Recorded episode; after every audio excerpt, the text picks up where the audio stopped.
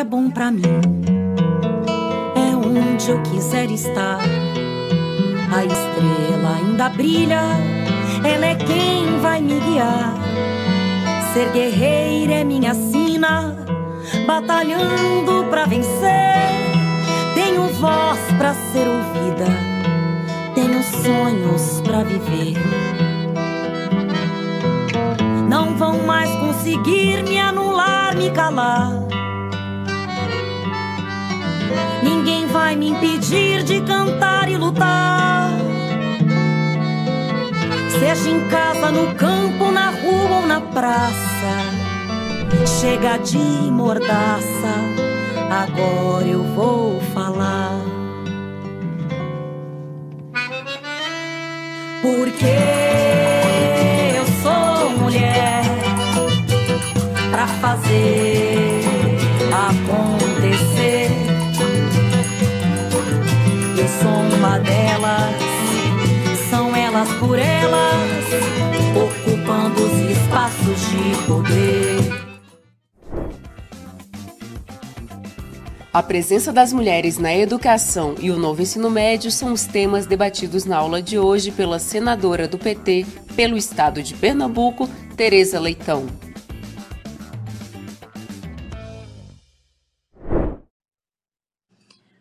Minha gente. Eu sou Tereza Leitão, sou professora, Sou senadora da República pelo meu estado, Pernambuco.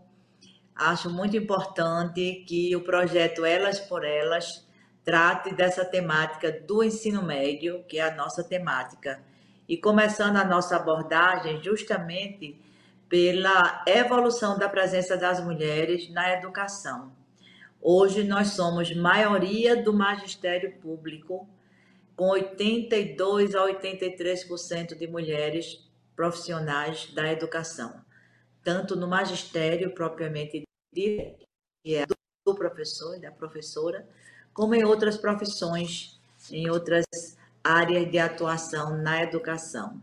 A nossa presença na educação, ela foi retardada sim, primeiro pelo próprio direito à educação. Eram os homens os primeiros a serem alfabetizados, alfabetizados eram os homens que era dado o direito de cursos, cursos superiores. E as mulheres entraram nessa área depois, primeiro como estudantes, né, pelo direito de estudar, portanto, e depois como professoras. A evolução ela foi tão importante porque em dado momento só podiam ser professoras mulheres solteiras, por exemplo, contratadas, né?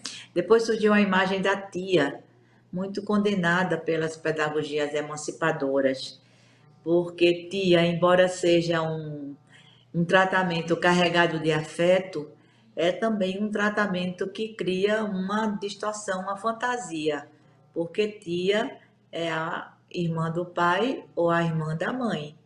Não é uma profissional. Você não deve salários a uma tia, condições de trabalho, jornada, isso tem muita subjetividade, mas foi analisado assim.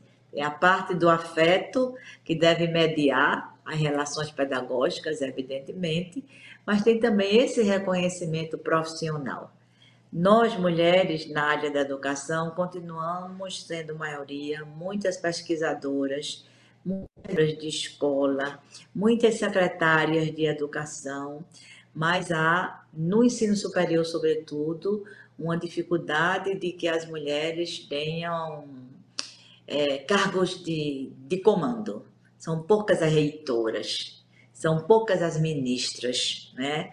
Então, isso nos mostra que é necessário também que o sistema é, educacional brasileiro paute isto. Por isso que é tão bom a gente estar tá falando desse tema num espaço que é o espaço do Elas por Elas. O ensino médio é a etapa final da educação básica. É onde se situa a faixa etária da juventude, final da adolescência, início da juventude. Isso tudo já nos comunica uma importância grande que a gente precisa dar a esse ensino médio e que a lei incorporou.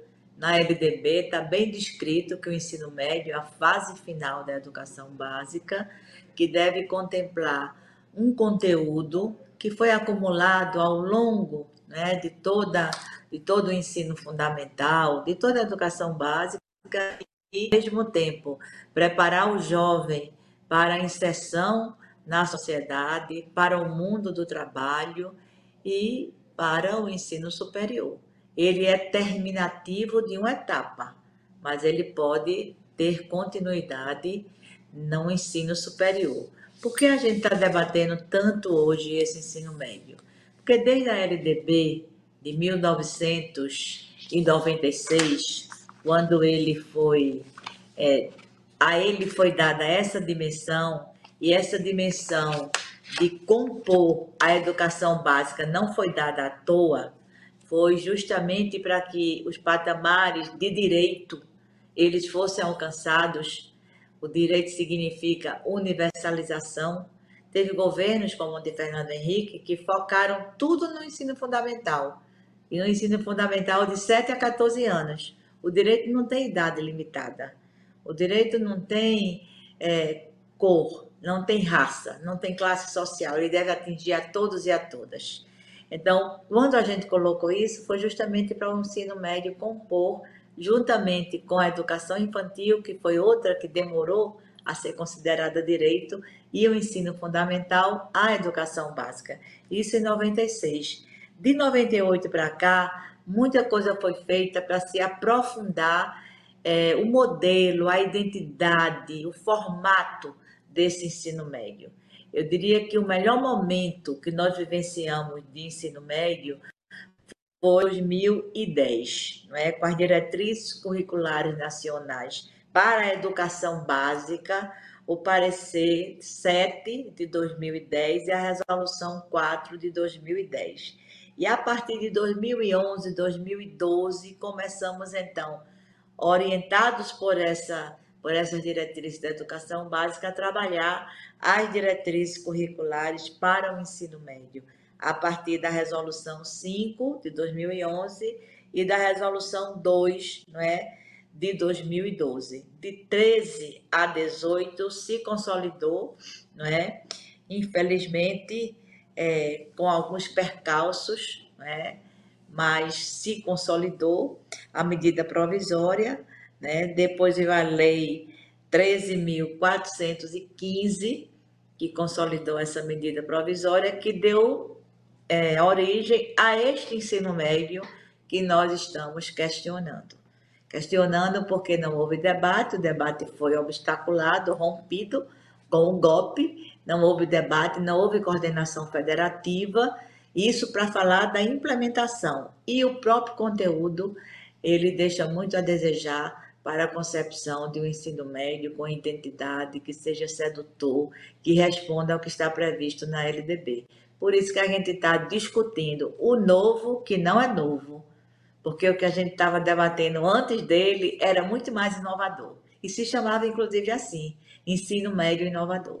Olha, o que mudou nesse ensino médio que está em curso foi justamente é, um, vamos dizer assim, uma desvalorização do conhecimento e da ciência as chamadas, é, os chamados conteúdos curriculares ou disciplinas curriculares, aquelas que nos dão condições de entender melhor o mundo, de nos colocarmos criticamente diante do mundo, elas foram excluídas. Durante esse processo de ensino médio, houve, né, desse desenvolvimento desde da LDB, houve a inclusão de filosofia, de sociologia, de língua espanhola, como disciplinas obrigatórias. E este novo ensino médio, novo entre aspas, retirou. Quando você retira é, condições de aprofundamento e de apropriação do conhecimento historicamente acumulado, que é um bem da humanidade, as mais prejudicadas são aquelas pessoas que já são discriminadas. E esse modelo, ele diminuiu essa carga horária das chamadas, da chamada base nacional, e na parte diversificada implementou um bocado de itinerários sem muita conexão com as disciplinas, são apenas conhecimentos ou conteúdos soltos e aprofundou as desigualdades a inclusão social. Os índices de abandono escolar no ensino médio são muito grandes e muito preocupantes. Então, se regra geral houve desigualdade, as populações e os segmentos e os setores da sociedade mais discriminados são os mais atingidos. E isso atingiu muito as nossas meninas, as nossas jovens, né, que estariam a concluir a educação básica com o ensino médio. Eu fico muito feliz de estar representando aqui no Senado esse debate do ensino médio, a partir de uma subcomissão que nós criamos exclusivamente para avaliar esse modelo e propor né, uma alternativa. Por quê? Porque o PT sempre teve uma atenção muito especial para as políticas de educação. Tudo que a gente estava construindo em médio se estende para todas as outras políticas. Quando nós assumimos em 2002, no primeiro governo Lula, o, o, lema daquela eleição foi uma escola do tamanho do Brasil. Então, tem leis estruturantes que foram criadas já naquele governo né? e, e, prosperaram a seguir. Né? A lei, a, o, o romper com a fragmentação que a gente herdou de Fernando Henrique, de que toda a priorização da política educacional devia se dar apenas para as crianças do ensino fundamental de 7 aos 14 anos. Isso foi rompido, porque a educação básica é um todo, e nós começamos a olhar também as outras etapas da educação básica, como a educação infantil, com creches e pré-escolas, e o ensino médio. Então, a educação básica passou a ser considerada como um, conjunto, um, um só conjunto, com suas especificidades, mas um nível efetivamente da educação. Depois criamos o Fundeb, herdamos o Fundef, que era o Fundo de é, Manutenção do Ensino e Valorização da Educação do Ensino Fundamental, e nós ampliamos para a Fundeb de toda a educação básica. Criamos o piso salarial profissional nacional no indicador muito certeiro de valorização profissional do magistério. E além disso, criamos um programa chamado Profuncionários para qualificação e profissionalização dos outros segmentos da educação que são imprescindíveis também para a educação de qualidade se efetivar. O porteiro, a merendeira, a secretária, todos foram categorizados como profissionais e todos tiveram essa formação através do programa Profuncionários. Realizamos várias conferências. A, a democratização da gestão nos nossos governos ela se deu a partir disso, da escuta, da organização do povo, em conferências municipais, conferências estaduais e grandes conferências né, nacionais de educação, tanto no governo Lula quanto nos governos Lula quanto nos governos Dilma. Né? Instituímos também é, uma capacitação justamente para os conselhos, o pró-conselhos, os conselhos estaduais de educação, os conselhos do Fundeb, de acompanhamento do Fundeb, os conselhos escolares, até os conselhos tutelares tiveram link com essa nossa questão da capacitação.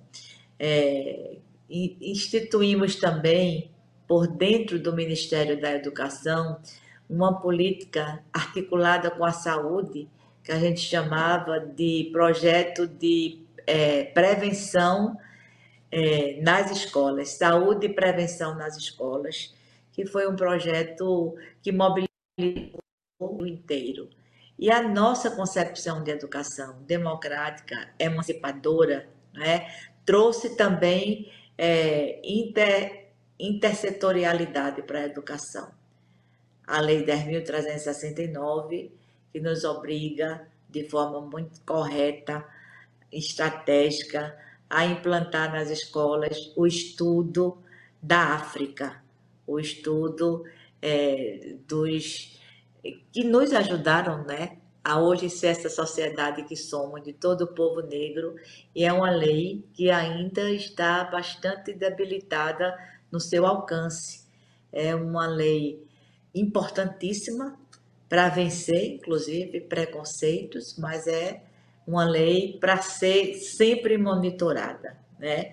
Instituímos programas também de combate ao preconceito, de combate à homofobia, programas que trouxeram para dentro da escola a realidade né, da sociedade e trabalhamos isso com foco pedagógico. Eu acho que isso foi muito importante nos nossos governos, porque foi uma concepção de educação que respeita, né, respeita é, a liberdade de cátedra, mas inclui também o professor, a professora, os trabalhadores em educação como sujeitos dessa organização. E traz também para o centro do debate o sujeito principal da educação, que é o estudante, seja criança, seja jovem. Fizemos um bom debate também com as escolas indígenas e quilombolas. A educação de jovens e adultos a educação do campo, ganhou patamares também de uma autonomia e de um vínculo com a realidade que foi muito caro, não é, ao nosso governo.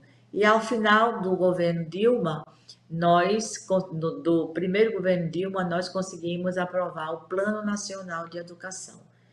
Nós havíamos feito isso antes, né, por iniciativa da sociedade civil, mas o plano não caminhou. Com o governo do PT, o, o, o plano caminhou como uma política de Estado, com a legitimidade social muito grande, porque veio do debate né, com todos os setores da educação, foi é, sancionado né, pela presidenta Dilma, sem nenhum veto, e começamos já a alcançar as suas metas estratégicas quando houve o golpe, né? Então, o plano está fazendo 10 anos de existência, ele vai ter que ser revisto agora, né? E o, o atual ministro da Educação, o, o ministro Camilo Santana, já iniciou esse debate. Então, hoje, a nossa pauta é uma pauta de reconstrução, é uma pauta de resgate, mas também uma pauta de avanço. Nós queremos uma educação inclusiva, uma educação é, que é, considere as diversidades como riqueza, que coloque a escola como esse espaço de construção do conhecimento, como esse espaço de troca de saberes, esse espaço de enriquecimento cultural, como um instrumento importante onde ela está, no bairro onde ela se situa, mas também que ela seja vista no seu coletivo, na sua, no seu simbolismo, como um espaço de intervenção na sociedade. Para isso, tem que ter professores valorizados, estudantes com seus direitos respeitados, uma organização curricular dinâmica, porque o mundo está mudando e a gente precisa corresponder a isso nos nossos processos pedagógicos. Então, acho que o PT está fazendo o seu dever de casa nesse aspecto da educação, que foi uma área absolutamente devastada no governo Bolsonaro, tanto por corte de recursos, né, quanto por questões relacionadas à ideologia mesmo. As universidades estão aí voltando, né, com, com bolsas que foram todas ampliadas e sendo também esse instrumento é, importante para a educação básica essa relação, educação básica com educação superior é fundamental, tanto para a formação dos professores, que se faz na educação superior, quanto para as pesquisas, para os estudos. Então, isso a gente precisa também considerar que no nosso governo aconteceu e que agora está voltando. As universidades não serão mais apêndice, como foram tratadas no governo Bolsonaro. A interiorização da universidade que foi feita nos nossos governos é um dado também muito significativo e que abriu as portas, abriu as portas do conhecimento para os alunos do interior dos estados e isso foi muito importante também. Então, considero que estamos em plena reconstrução da política educacional no Brasil. Eu acho que a gente vai ter que, para avançar na educação, a gente vai ter que mexer em alguns pontos que foram destruídos pelo governo Bolsonaro. Vamos começar pela creche. Programa Brasil Carinhoso. Era um programa de intersetorialidade maravilhosa. O, o município dava o terreno, o MEC construía a escola e ali é o programa de creche, havia uma interação entre o MEC, o Ministério do Desenvolvimento Social, o Ministério da Educação. Esse programa deve voltar na recuperação de creches de obras inacabadas. A maioria das obras inacabadas está localizada na educação. São creches, escolas, quadras, é, até acesso mesmo às escolas. Isso tudo está sendo pautado agora. Chega uma medida provisória aqui no Senado e aqui no Congresso Nacional disso, como recuperar essas obras que foram paralisadas. Então, é um aspecto importante para o ingresso e para a própria relação federativa, porque os municípios é que cuidam disto. Né? Isso se estende ao ensino fundamental também, com programas que voltaram. O programa de alimentação escolar, com o aumento do percentual da merenda, o programa de transporte escolar, que leva os estudantes né, da, do meio rural, sobretudo, para a escola. Isso vinculado também à expansão da jornada escolar. Isso foi lançado já, pesquisas atestam que a ampliação do tempo escolar conjugada com uma boa organização curricular, que a gente pretende que seja a educação integral, favorece demais o conhecimento e a formação dos estudantes, e nós estamos cuidando disto agora, né? e a relação com o ensino superior as obras que estavam paradas, o incremento que foi dado, uma das reuniões mais importantes que Lula fez foi com todos os reitores, para dizer que as universidades iam voltar a ser olhadas como um espaço de produção do conhecimento, de pesquisa, de ciência, né? E esse debate do ensino médio. Ao lado disto, temos os trabalhadores em educação, que precisam ser valorizados. Isso tem vinculação com o Fundeb, o novo Fundeb, que foi aprovado o ano retrasado e que deixou alguns em termos de regulamentação, como o valor aluno, o valor aluno qualidade, né? Então essas questões são muito, sempre foram muito caras ao nosso governo. Ouvir, valorizar, construir é, conjuntamente e a educação é um aspecto, é um espaço onde isso se produz com muita riqueza, eu defendo que financiamento, organização curricular, recuperação dos espaços físicos das escolas, tudo isso seja hum, é, pautado e mediado pela gestão democrática. Desde a gestão democrática do MEC, que dialoga com os estados e, e os municípios, até a gestão democrática no ambiente escolar, nos sistemas como um todo. Aí a gente pode ouvir todo mundo, construir na diversidade, fazer uma boa síntese que assegure o nosso foco principal: combate às desigualdades e inclusão social, para poder a gente alcançar o patamar do direito e da universalização dos direitos. Nós vamos chegar nisso, viu? O PT vai deixar mais um bom legado, construir um bom legado na educação do nosso país. Uma campanha política, como as que vão ocorrer no próximo ano, é um espaço muito importante para a gente dialogar com a sociedade. A sociedade precisa fazer diferença de projetos. Às vezes a gente diz que só se elege quem compra voto, só se elege quem tem muito dinheiro. Não, não é sempre assim. Se a gente fizer um comparativo de projetos, a gente apresentar um bom projeto, e educação pode ser um fio condutor importante desse projeto eleitoral, que não é só eleitoral, precisa também ser político, a gente consegue sensibilizar as pessoas. Educação, todo mundo fala e ninguém fala mal, mas a gente precisa fazer o diferencial. Para nós mulheres, o que é importante na área da educação? Primeiro, o respeito a uma categoria majoritariamente formada por mulheres. Então, o avaliação profissional é fundamental. Segundo, o direito à educação é um direito que envolve as pessoas de modo geral, mas muito as mães.